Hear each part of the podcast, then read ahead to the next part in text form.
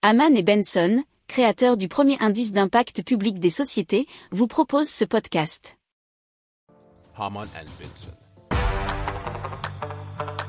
Le journal des stratèges.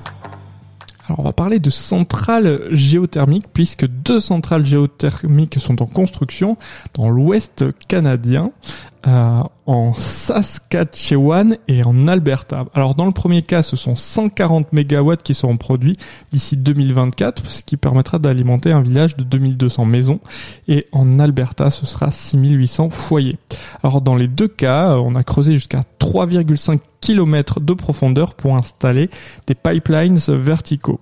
Alors une fois qu'elles remontent à la surface, la chaleur des profondeurs de la Terre pour alimenter des turbines qui produisent de l'électricité. On peut aussi apparemment utiliser l'eau chaude résiduelle pour chauffer les maisons en hiver, nous dit le journal de Montréal.com. Alors, pour rappel, il y a trois types de géothermie en faible profondeur de 30 à 400 mètres. La température du sol à cette profondeur est stable toute l'année. En géothermie profonde, ça va de 400 à 4000 mètres. Une pompe permet de récupérer la chaleur du sol qui varie de 40 degrés à 100 degrés et ensuite de remonter à la surface. Et il y a aussi la géothermie de grande profondeur qui va de 4 à 6 km. La température ici dépasse le point d'ébullition.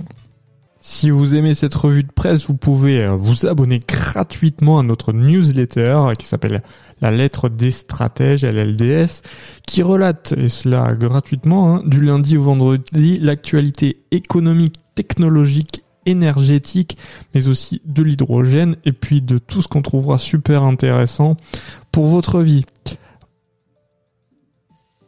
Pour approfondir ces sujets, abonnez-vous à la newsletter de Haman et Benson, et écoutez nos autres podcasts, que vous retrouverez dans les notes de l'émission ou sur notre site internet.